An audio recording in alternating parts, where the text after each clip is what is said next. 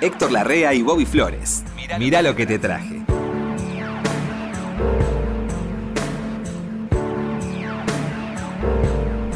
¿Qué hace, Flor? ¿Cómo le va, ¿Te Héctor? veo bien, Flores? Estoy muy. ¿Qué lomo tenés? El otro día cuando nos sacamos Sí, la foto, Sí, te, que te pasé la mano por, por el hombro. sí, noté, noté que. Ahí usted- hay musculatura desarrollada. En, eh, en lo- en los hombros, en, en zonas muy determinadas de mi ¿Qué cuerpo. haces? ¿Vas toda la semana? Eh, no, duermo sobre los hombros. Entonces me están, no, bueno, están haciendo fuerza toda la noche, sosteniendo el resto de mi cuerpo, y a la mañana me despierto y tengo una, una postura corporal muy, bueno, la que me, la que me caracteriza, Héctor. Porque ahora la mayoría de la gente, Sí. jóvenes y no tan jóvenes, Sí, tienen una, un cuerpo trabajado. en el Cuando gimnasio. yo era jovencito, Sí. no había gi- gi- gimnasio, ni gimnasio sabía. No era, no era costumbre No, ir al gimnasio. Se puede, se- si, no, si no, se puede trabajar el cuerpo como lo trabajás vos. no trabajo yo. Sí, claro. ¿Sabe qué pasa? Bueno, lo, hacer alarde de musculatura. sí me gusta mucho eso. Yo tiro músculos al aire a veces para que la gente Sí, se, sí, para llamar la se regocije atención. mirándolos y después me lo, busco y me lo pongo de nuevo. Sí, sí. Así le voy a decir algo, Héctor. Mira a qué punto hemos llegado. Que encontré el otro día una publicidad en televisión que son el colchón ideal para la gente que hace ejercicio. ¿Por qué? Porque se parece que tiene unos resortes que. Ah, una promo. Una promo. Sí. Un colchón para. que me lo voy a comprar para seguir haciendo ejercicio a la noche mientras duermo. No, no puedo parar, Héctor. Sueño que levanto pesas. Mis sueños son esos. Corro árboles. Los voy corriendo de lugar. ¿Cómo vas a correr los árboles? Y usted no puede, porque que no- desenterrarlos, sacarlos, es mucho trabajo. No, no, empujando. Yo digo que no había gimnasio, pero la verdad es Sí. que si hubiera habido gimnasio tampoco iba. Yo. no, yo fui una vez a un gimnasio a esperar a un amigo que salía, pedí una cerveza. Muy bueno. Sí, sí, en, en la calle, en la calle Cerviño. Tener un amigo. Y a esperar a un amigo que iba al gimnasio y pedí una cerveza. No, no hay cerveza acá, me dijeron. Y si compro una acá al lado, puedo ver, sí, sí la comí. Entonces, lo- nada, tuve que hacer eso. ¿Vos no me recomendaste una vez una disquería que estaba en la calle Cerviño? Eh, eh, no, eh, sí, eh, no está más. Cerviño y Salguero. Que vendía cosas especiales. Compacta se llamaba, sí, sí. Compactas se llamaba. Compacta se llamaba. Después Sí. estuvo a la vuelta y ahora, ahora tiene un sello uno de los que estaba ahí. No me digas. Sí, que no, que no quiero meter la pata, pero está editando discos ya a nivel internacional. ¿Ah, sí? Han cre- sí, sí, pibes que sabían mucho eso. ¿Que graban? Eh, no, compran obra. Compran obra. Compran obra y la editan acá. Qué interesante Sí, eso. Y es un negocio que es muy... Es una lotería. ¿Cualquier eso, ¿eh? género o rock? No, no cualquier género brasilero, rock, rock alternativo, eh, algo de español, flamenco tienen. Lo que pueden dominar más o menos. No se Qué meten bien, en lo que no qué dominan. bien, qué bien. Pero te acordás de esa casa de Sí, Cerviño, sí, ¿no? sí, Fui me- y encontré cosas. No lo que buscaba, pero otras cosas que me interesaron también. Claro. Bueno, el tipo que sabe vender es eso también, ¿no? Uno va a buscar una cosa y termina comprando tres que no sabía que existían. Sí, pero te- si te gustan, ¿no? Claro. Bueno, Tiene ahí que tener repertorio, tipo. Ahí está lo No, del- stock se llama. Claro, ahí está lo del tipo que sabe. Bueno, Héctor, hablando de discos. ¿Qué trajiste? ¿Trajiste algo? ¿Usted qué trajo? ¿Eh? Usted. Bueno, este te va a resultar muy familiar. Sí. A mí me empezó a resultar familiar a partir de este disco de un brasileño grabado en castellano. Mm. Este brasileño, cuyo nombre y apellido te va a resultar muy familiar también, Mm. es Caetano Veloso. Caetano. Sí, sí, Caetano Veloso. Hermano de María Betaña, ¿no? Sí, sí, sí, hermano de Muy relacionado con artistas muy importantes de Brasil, el- Sí. te- de mucho prestigio. ¿Quiere que le cuente algo de Caetano cantando en castellano? Sí. Un día en el Teatro Gran Rex, hace como 20 años, estaba haciendo un concierto Mm. Y vio que estaba esa antinomia de que el rocker no escuchaba a Roberto Carlos, porque Roberto Carlos era un baladista Sí. y bla, bla, bla. Y el, y el público de Caetano era bastante rocker, ¿sí? Entonces Caetano en un momento dice, voy a cantar una canción que me ha hecho Roberto Carlos, que es El caracol de sus cabellos. Ese se lo hizo Caetano a Roberto. Voy a hacer una canción que le hice a Roberto Carlos y la gente chifló. Entonces Caetano bajó, le dijo a lo de la banda, un momento. Y les dijo a todo el público, si no fuera por Roberto Carlos, nosotros, los brasileros, no sabríamos cantar en castellano. Eso dijo Mirá qué Caetano. reconocimiento. Sí, eso dijo Caetano Veloso. Lo que a mí me llamó la atención de, de este disco que hoy te traje, Mm. que fue un álbum, un, un LP, Sí. hace mucho tiempo que salió esto. Y lo pasé mucho por radio porque me llama la atención lo bien que le sienta el castellano, Claro. Caetano Veloso, y la calidez que transmite a través de las canciones que canta. Y ha elegido canciones que conocen todos. ¿Te acordás de ese disco vos? ¿Cuál? ¿Circulado? No me Oh. acuerdo. Este, el que tiene Capullito de Alelí, que es la Ah, canción. Fina Estampa. Fina estampa. Fina estampa. Fina estampa. Con arreglos de Jacques Morellenbaum. Claro. Un genio, Jacques Morellenbaum. Y además me gustan la- las cuerdas, hay un chelo ahí que suena. Jacques Morellenbaum. Es él. Claro. Ah, el una chelista. Una, Él maravilla, ¿eh? Sí, sí, dijo que ha ganado premios en todo el mundo. ¿Y sabes por qué te digo lo bien que le sienta el castellano? Porque no a todos. Mm. Por ejemplo, Eddie Gourmet, a mí me gusta mucho más escucharla cantar en inglés que en Sí, castellano, y eso me que en inglés no lo entiendo, pero verdad. me transmite más en inglés que en castellano. A este muchacho le queda el castellano tan bien Mm. como el portugués. Sí. Le queda como un traje a medida, transmite emoción. ¿Querés escuchar Capullito de Alelí? Me encanta, Capuchito. Sí, Dale. sí.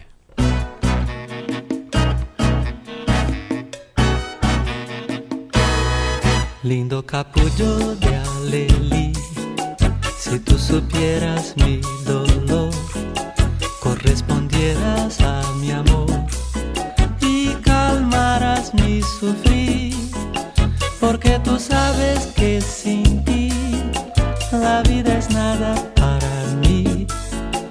Tú bien lo sabes, capullito de alelí. Lindo capullo de alelí, si tú supieras mi dolor, correspondieras a mi amor y calmaras mi sufrir, porque tú sabes que sin ti la vida es nada para mí. Tú bien lo sabes, capullito de alelí. No hay en el mundo otro capullo de Adeli que yo le brinde mi pasión y que le dé mi corazón, porque tú eres la mujer a quien he dado mi querer y te juré lindo Adeli fidelidad hasta morir. Por eso yo te capullito de alelí. Dame tu aroma seductor y un poquito de tu amor, porque tú sabes que sin ti la vida es nada para mí. Tú bien lo sabes, capullito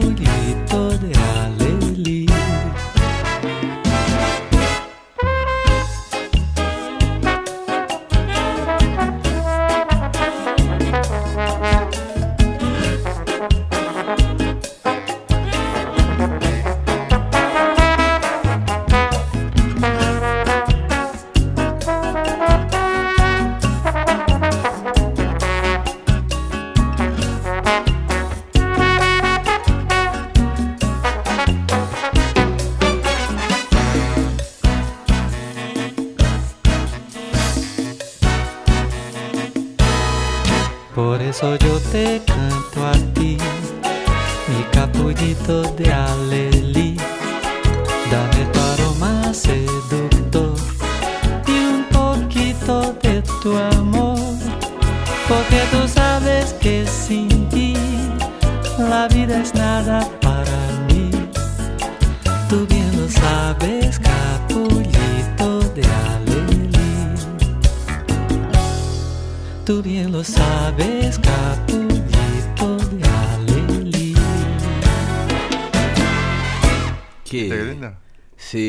Yo vi este show. ¿Usted no vio este show en el, No, en el Gran Rex? no lo vi. Pero pasé mucho el disco porque Muy me bien. llamaba mucho la atención la calidez que este hombre transmitía. El repertorio también. Sí, muy bien elegido. Sí, sí, sí. Muy bien. Muy lindo. ¿Qué Héctor. trajiste, Flores? Tengo tanto para dar, Héctor. A Mire. ver. eh, le voy a... Violín. El otro día hablábamos de, de los violinistas. Ah, sí. Que a veces es difícil, eh, es difícil ya de por sí el, el violín. Y salir del repertorio tradicional de un violinista lo hace más complejo. Digamos, el repertorio clásico, más o menos, aprendiendo a tocar el violín, uno lo va teniendo, me imagino. Pero ya después meterse en el rock, en el soul, en el jazz, con el violín a cuestas, es... Es eh, un mundo diferente es- para cada cosa en Sí. un instrumento que requiere mucha Sí. atención. Todos los instrumentos, pero en particular el violín a mí me parece más complejo. Sí, eh, un argentino, a quien tuve el enorme, el enorme placer de, de frecuentarlo mucho, Jorge Pincheski, de la pesada del rock. Jorge Pincheski, violinista loco, argentino, que se fue en los años 70 a Europa, cuando nadie se iba a tocar a Europa, y él terminó tocando en bandas como Can o bandas muy de la época de rock progresivo. Vuelve a la Argentina en los años 80, eh, ya con un reconocimiento internacional, si se quiere, reconocimiento que a él nunca le importó mucho, ¿eh? Y Pincheski andaba con su violín subiéndose a todos los escenarios de la ciudad, donde lo llamaban, él iba y tocaba. Una muerte muy absurda, muy absurda. Lo mató una bicicleta. No. Sí. Estaba esperando el colectivo, bajó, vio cuando se baja a ver si viene el colectivo allá a lo lejos, y venía un tipo en bicicleta y se lo llevó puesto. Y lo golpeó mal y ahí se muere Pincheski en un momento que estaba Cosa, ¿no? trabajando muy bien, muy bien. Lo que le voy a traer es el único disco que hay de Pincheski de esta última época, que lo llegó a terminar, donde agarra un repertorio de sus amigos, hace algo de Piazzolla también, hace Nonino de Piazzolla en una versión instrumental maravillosa, con una banda de rock. ¿Quiere escuchar algo de Pincheski, Jorge Pincheski, de ese gran disco solista de este violinista sensacional argentino que lamentablemente perdimos cuando todavía no había alcanzado la popularidad que merecía. Pero claro. Jorge Pincheski haciendo de Claudio Gavis, el legendario guitarrista de Manal, Sí, señor. una de las letras más este, surrealistas del rock argentino. Yo quiero un abrelatas y un destornillador, también un rompehuesos y un taladro del mejor porque quiero abrirme los sesos. ¿Le interesa el boogie de Claudio? Sí. Jorge Pincheski. Yo quiero una abrelatas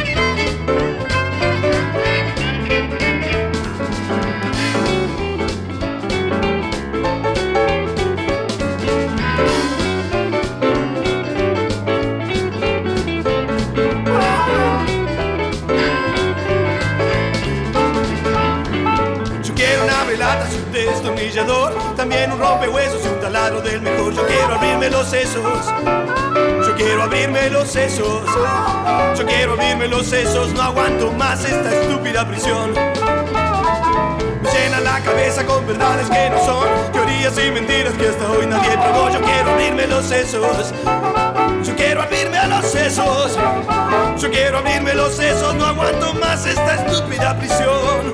Oh,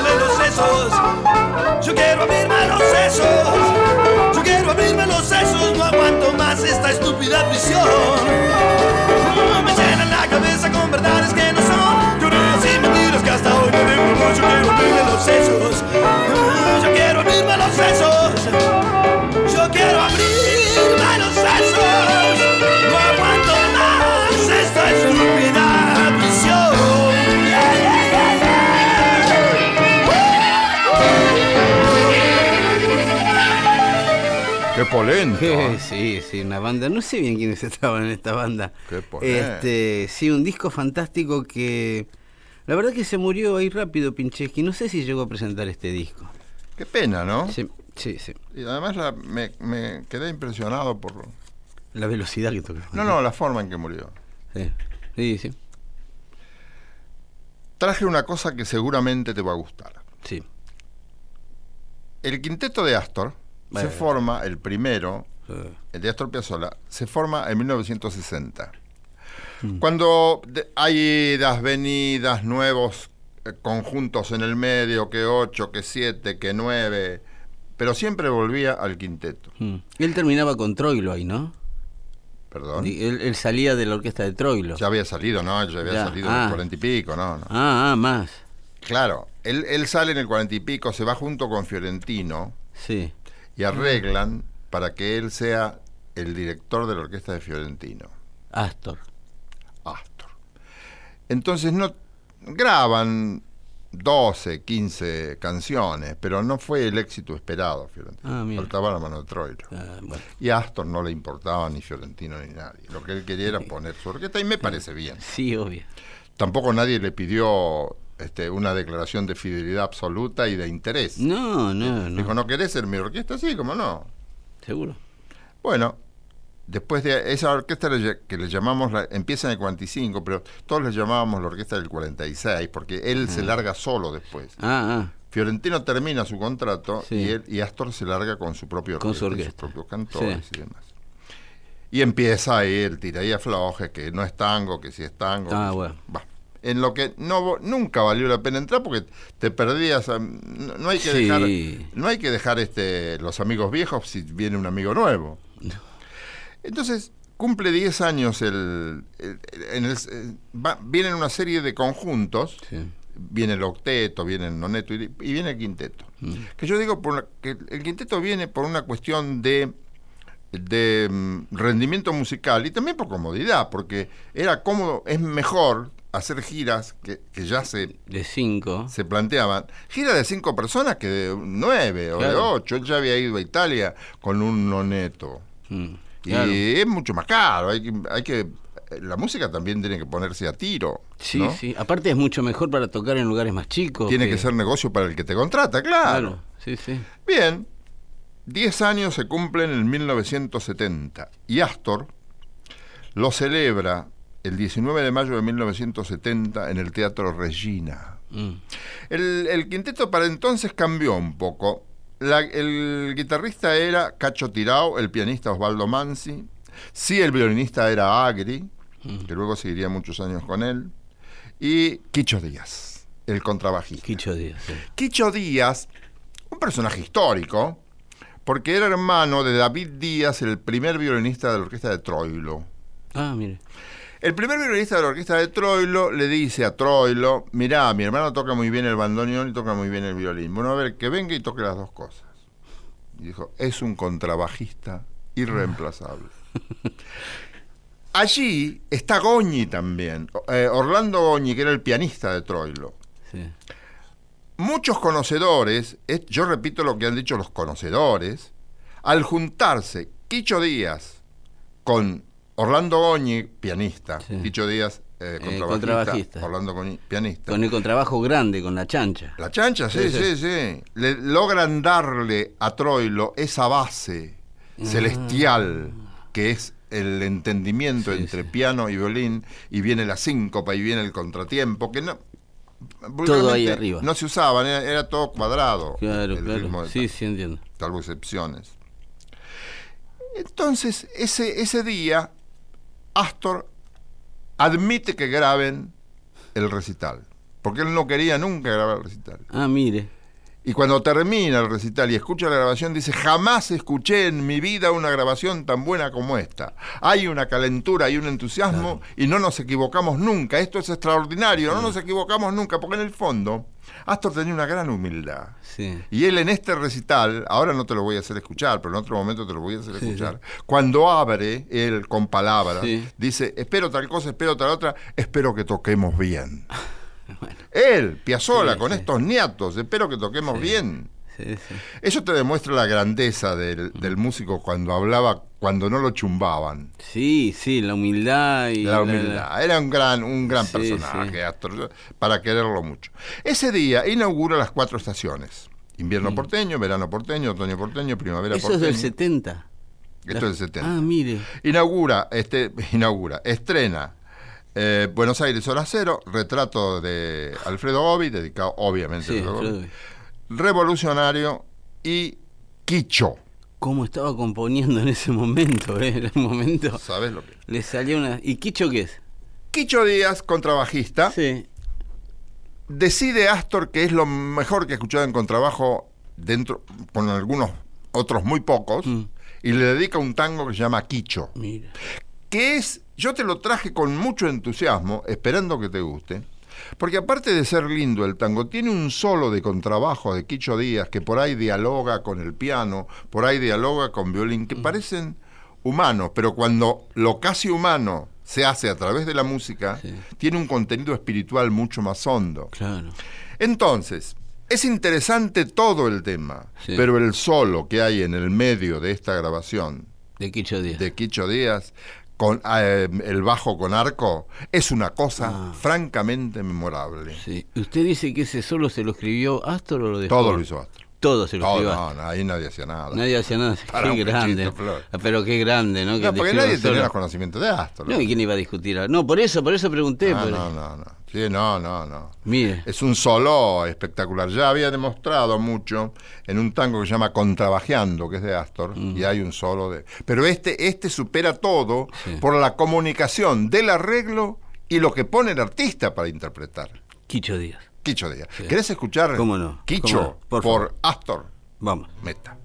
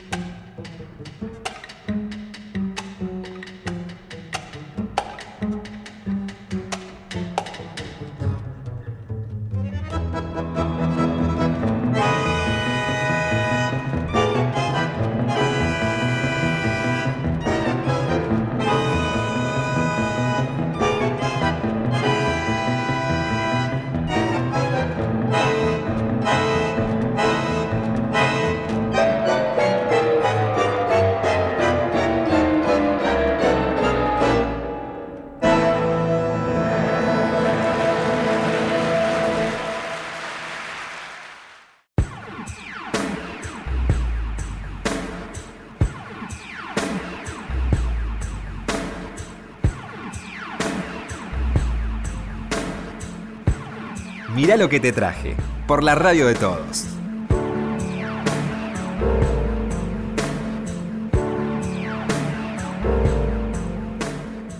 ¿Cómo Eh, sigue esto? Mire, ¿qué puede menos que esto es como un vio el- el- los juegos de cartas donde uno va jugando con su compañero y tiene que ir Sí. levantando el juego del otro? Bueno, este Festival de Jazz de Montreal, Ah, bueno. año ochenta y pico, una de las últimas actuaciones de Antonio Carlos Jobim, ¿Ah, sí? invitado especial en el Festival de Jazz de Montreal. Eh, Jobim es una de las plumas más este, elevadas, si se quiere. Eh, Swedenborg, vamos a Swedenborg. Usted sabe que yo soy fan de Swedenborg. Emanuel Swedenborg.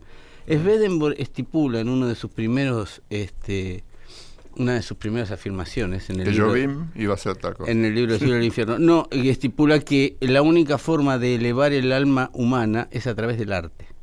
Lo único que eleva el alma humana es el arte. No lo leí eso. Todo no. lo demás lo, lo- lo hace más fuerte, le hace más el alas, todo lo que usted quiera.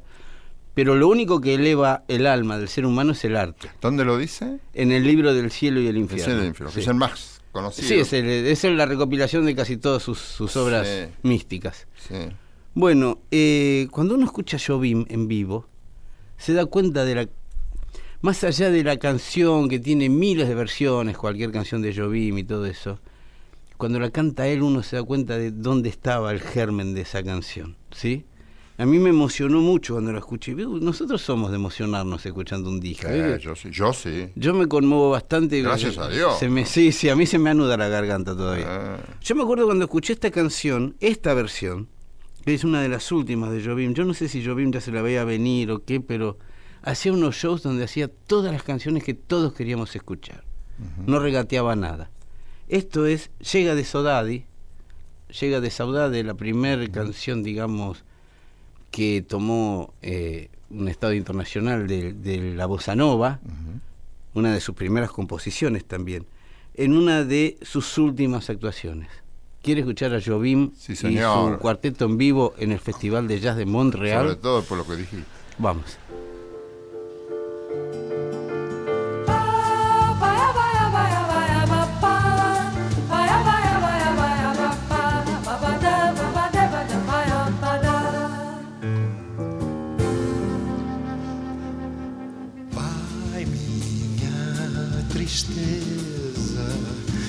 Diz a ela que sem ela não pode ser. Diz-lhe numa prece que ela regresse, porque eu não posso mais sofrer. Chega de saudade,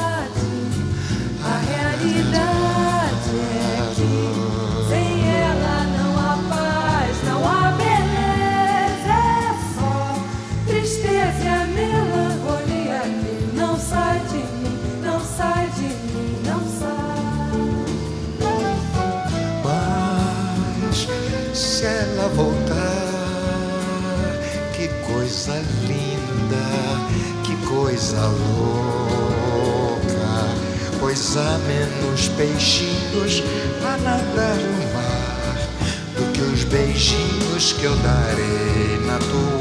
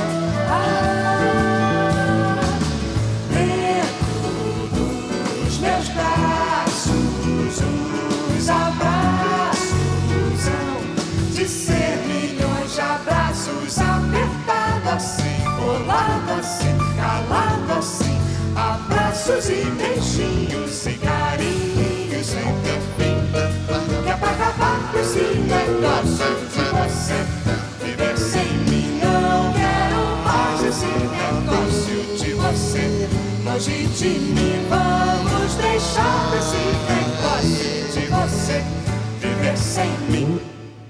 Servir. ¿Qué cosa? No hay gente que es ordenada.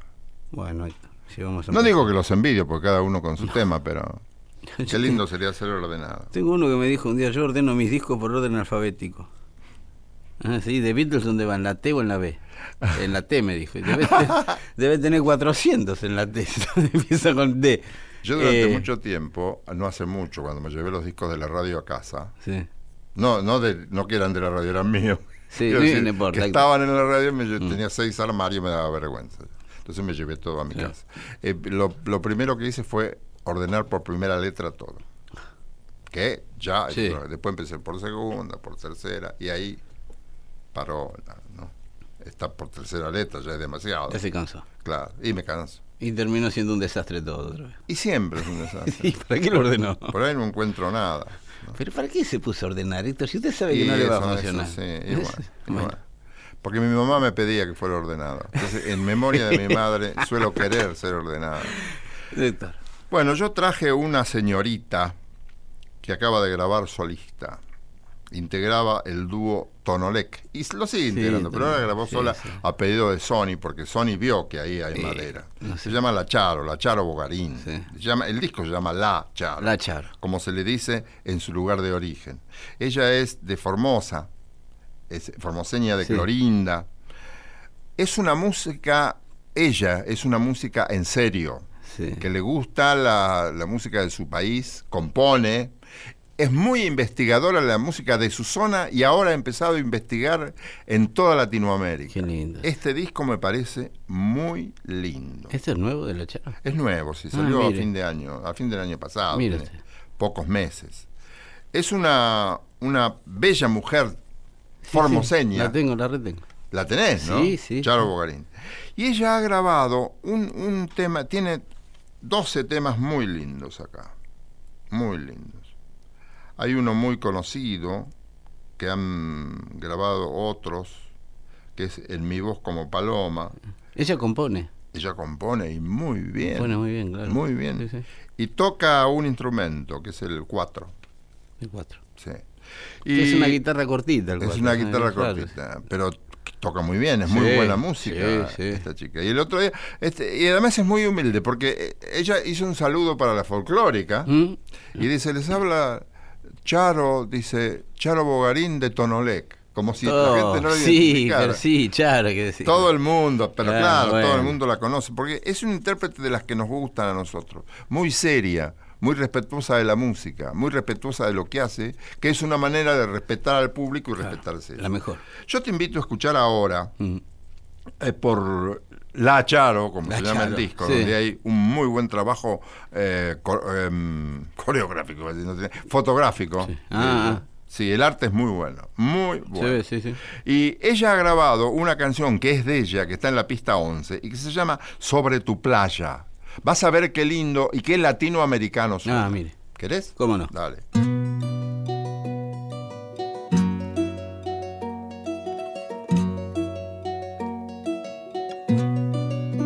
Cayó la noche negro, noche sin luna, se fueron las estrellas, llegó la bruma, el mar mece los botes como una cuna y al horizonte viajan trenes de espuma.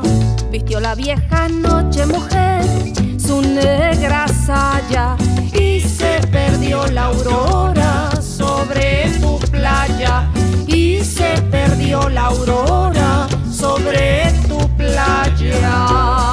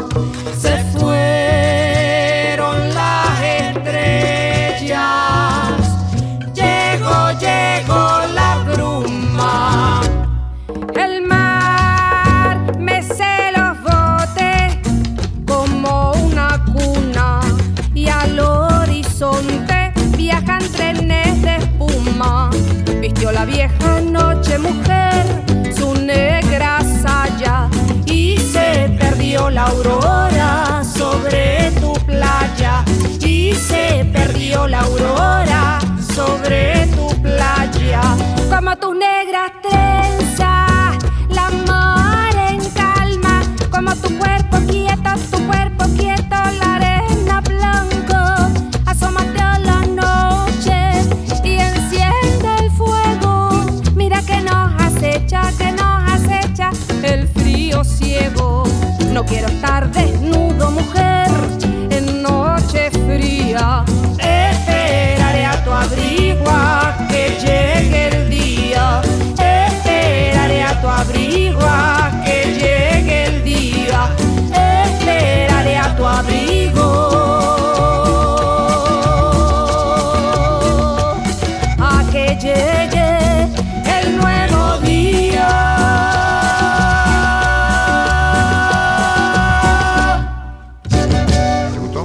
americano, ¿eh? Sí, a mí me gusta mucho ella. Es, es una artista de la cual se puede esperar muchísimo. Es una muchacha joven, Es joven, ¿no? Es Sí, bastante sí, sí, joven. o sea, tiene mucho por delante. cuarenta y muy pocos, debe tener, si Mirá, tiene. ¿eh? sí, sí. Y tiene seriedad, como te digo, ama la música, ama el arte, ama al público, y, que es una manera de, de amarse ella, de respetarse ella. Y, y digo yo, ¿se presenta asiduamente Hace no me- presentaciones habitualmente. Yo soy poco salidor, por eso. Sí. Vos antes me decían nunca un museo, ahora nunca un museo ni ninguna otra cosa, porque hay un Bueno, momento Héctor, en la era vida ahora, Héctor también. que cuesta hora. salir, Que descansen las veredas de que descansen las veredas. He taconeado tanto flores. Taconeado. ¿Qué trajo flores? Eh, me acuerdo, me acordé de taconeando. Que Ah. fue a taconeando. Que usted, ¿no? vida, sí, Eh, muchas veces. fue. Me imagino. Con Néstor Fabián. Claro, este, había, no, cuando yo fui no, no estaba. Ah, no estaba Néstor. No, Ah, iba- íbamos muy frecuentemente. Una vez vinieron unos parientes de mi mujer de Santiago del Estero que querían conocer a Beba, porque Beba era muy popular y muy querida. Claro. Entonces fuimos a, a, al- a Taconeando, Sí. charlamos un rato con Que era de ella taconeando, ¿no? Era de ella, sí. Claro que era de ella. Sí, sí. Nosotros, ella estuvo un tiempo en Rapidísimo. Hacía un personaje que se llamaba Yolanda, enfermera de noche, que era muy graciosa. Y en- cada vez que me encontraba, porque ella vivió enamorada de, un, de una pareja que había tenido, y quería que yo siempre le hablara de esa pareja, Es la que conocemos todos. la que conocemos todos, Ah, Cacho. sí, la que- sí. Háblame de Cacho. No lo veo a Cacho, lo vi hace mucho, pero no, no, no lo frecuento, soy amigo, me gusta tal. Háblame de Cacho. Era fueron, muy fueron matrimonio ellos, ¿no? Sí, claro, Sí, tuvieron sí, muchos años juntos. Bueno, eh, le traje una, una voz, por sobre todo, una voz.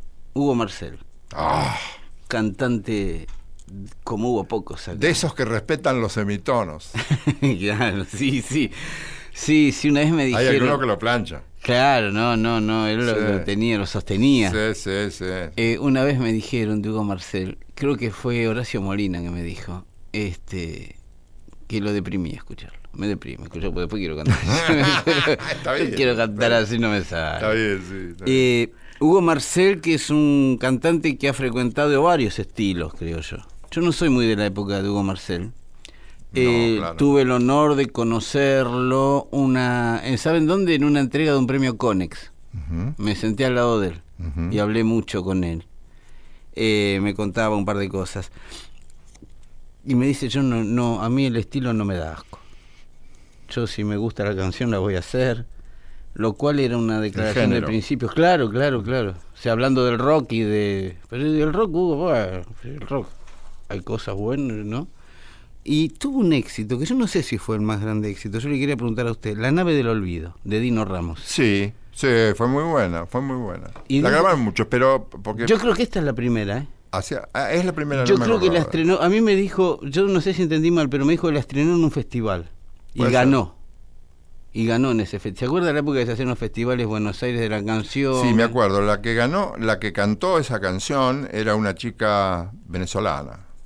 Ah, entonces ganó y después la estrenó él acá. Seguramente. Fue, Pero claro, fue acá el el festival. Festival Buenos Aires de Es- ah, sí, sí, entonces ahora entiendo. lo que. Claro, la canción la había ganado un festival y después la graba él, acá. Mirta Pérez, Mirta Pérez, se llamaba esta chica. que lloraba.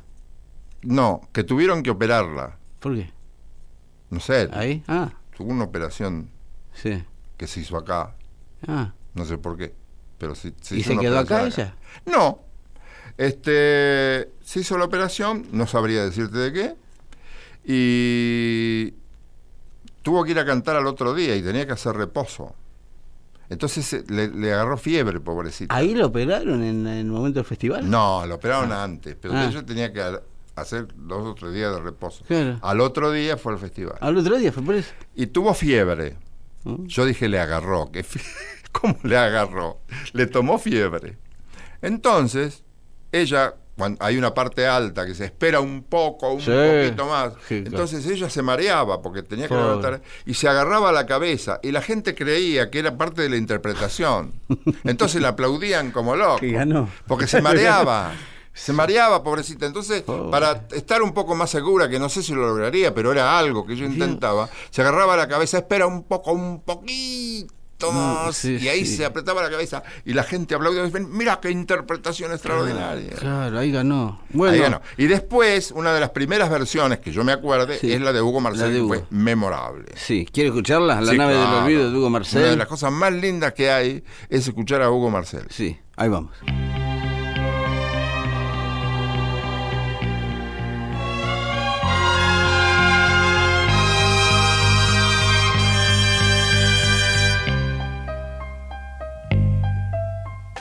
Espera, aún la nave del olvido no ha partido. No condenemos al naufragio lo vivido. Por nuestro ayer, por nuestro amor, yo te lo pido. Espera, aún me quedan en mis manos primavera para colmarte de caricias todas nuevas que morirían en mis manos si te fueras.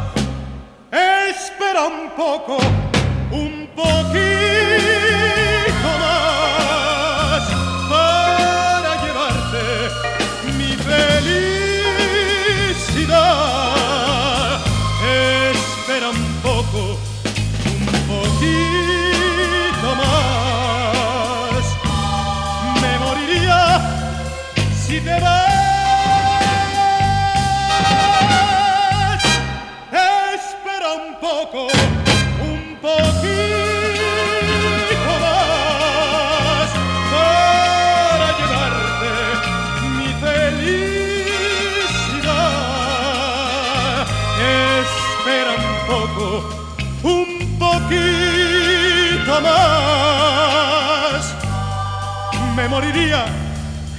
si te vas. Espera, aún me quedan alegrías para darte. Tengo mil noches de amor que regalarte. Te doy mi vida a cambio de quedarte. Espera, no entendería mi mañana si te fueras. Y hasta te admito que este amor tú me mintieras. Te adoraría aunque tú no me quisieras. Espera un poco, un poquito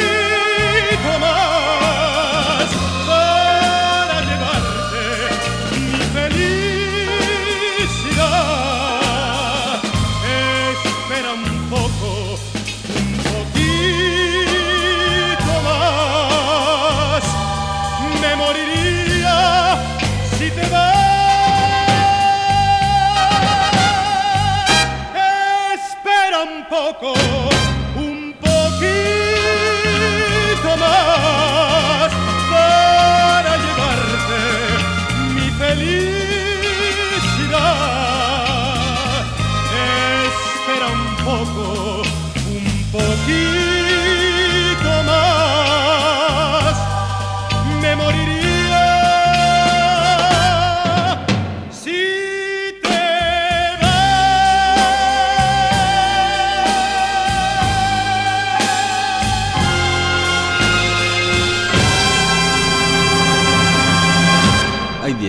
cualquiera puede sugerir No, esa nota no, de esa no, manera, de Flores. ninguna manera. La verdad que yo no soy muy, muy este, conocedor de la carrera de Hugo Marcel, ni de, de- la verdad que no es de mi época, no.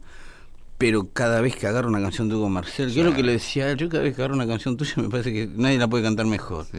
Él estuvo con Fresedo al principio, Cantaba tango, ¿no? cantaba tan Claro. muy bien, muy Sí, bien. sí, con esa voz sí. Bueno, ¿quiere que le una para el, ¿Para el estribo? para el estribo? Sí, Pero para irnos así, tarareando. sí. Cuando Tarareando viene- voy por la vida. Cuando viene Herbie Hancock a la Argentina, Mm. en el 95 por ahí, que yo me ofrecí a trabajar con él gratis, para estar con Herbie Hancock, ¿no? Para ver cómo se movía y todo eso. ¿Pero cómo hacías para llegarte? Para Porque lo traía? Grima, lo traía Ah, que pasa es que no eran la- festivales de rock and pop, ¿no? No. festivales que de otro de otra índole, ¿eh? No era- como no era rock. Entonces elegían otra gente, pero yo me ofrecía. Con Herbie Hancock dije, déjame, que sea que le limpio el piso, qué sé yo. Entonces un día estamos almorzando con una chica que trabajaba en Polygram que se llamaba Anita, que siempre me facilitó mucho el acceso a estos músicos de jazz. Ella estaba en el catálogo de jazz. y estamos almorzando en un hotel que estaba en la calle Tucumán y Florida, sobre Tucumán. Sí, yo sé. Enfrente a una de las salidas de la Galería Jardín. Sí, sí. No me acuerdo. Un hotel el tradicional. Excelsior es. El Excelsior ¿Eh? es. No me acuerdo. No me acuerdo cómo se llama. Pero Bueno, es uno de los tradicionales. Que... en ese hotel estábamos almorzando. Y en la sobremesa, sí, hablábamos con, con Herbie Hancock. Y en un momento le digo, ¿y cuál es la cantante ahora? Porque de la- estábamos hablando de la Fitzgerald, de Billie Holiday, de, de, ¿no? esas famosas cantantes. Y me dio un nombre que yo hasta ese momento no tenía. Diane Reeves. Ah, sí. Diane Reeves. Pero llegó a ese nivel. Diane. Sí. Ahí, ahí me di cuenta. ¿Llegó a ese nivel? Sí, sí, sí. Quiere escuchar a Diane Reeves en una versión muy especial que hizo con Lou Rawls. Lou Rawls, eh, un cantante también de jazz, un crooner, y hacen una canción que se llama At Last, al final, que era un éxito de, este, de Lou Rawls. Y que la haga con ella en dúo era un poco cederle el lugar que pronto iba a dejar Lou Rawls, ¿sí? Y Diane Reeves, aún hoy, en los dos o tres shows que yo he visto de ella, hace At Last. ¿Quiere escuchar At Last Sí, para el final? señor. Ver, Lou. Rawls y Diane Reeves. Vamos.